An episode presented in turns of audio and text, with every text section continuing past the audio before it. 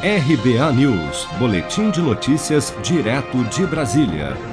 O ministro da Economia, Paulo Guedes, entregou ao presidente da Câmara, deputado Arthur Lira, na última sexta-feira, a proposta do governo para a reformulação das regras de tributação do imposto de renda, que, entre outras medidas, trata do aumento do teto de recebimentos isentos do IR.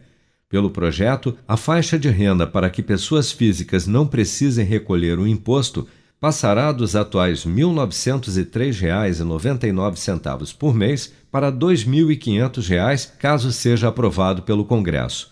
Para Paulo Guedes, a nova faixa de isenção promoverá uma política de arrecadação mais justa para a população.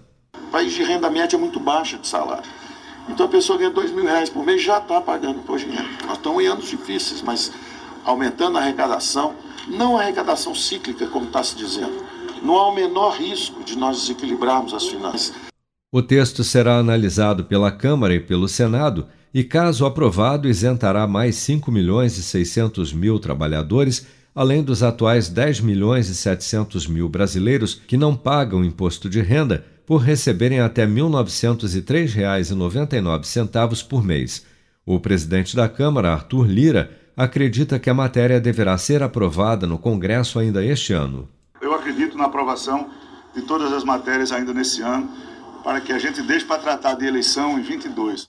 O projeto de lei apresentado na última sexta-feira faz parte da segunda fase da reforma tributária do governo, que tem por objetivo simplificar o sistema tributário vigente no país.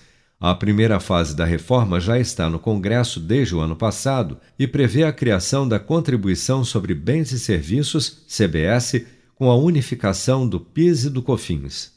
A proposta do governo ainda reduz o imposto de renda para empresas, dos atuais 25% para 22,5% em 2022 e para 20% em 2023. Seja para conquistar sonhos ou estar seguro em caso de imprevistos, conte com a poupança do Sicredi. A gente trabalha para cuidar de você, da sua família e proteger as suas conquistas. Se puder, comece a poupar hoje mesmo. Procure a agência Sicredi mais próxima e abra sua poupança. Sicredi, gente que coopera cresce.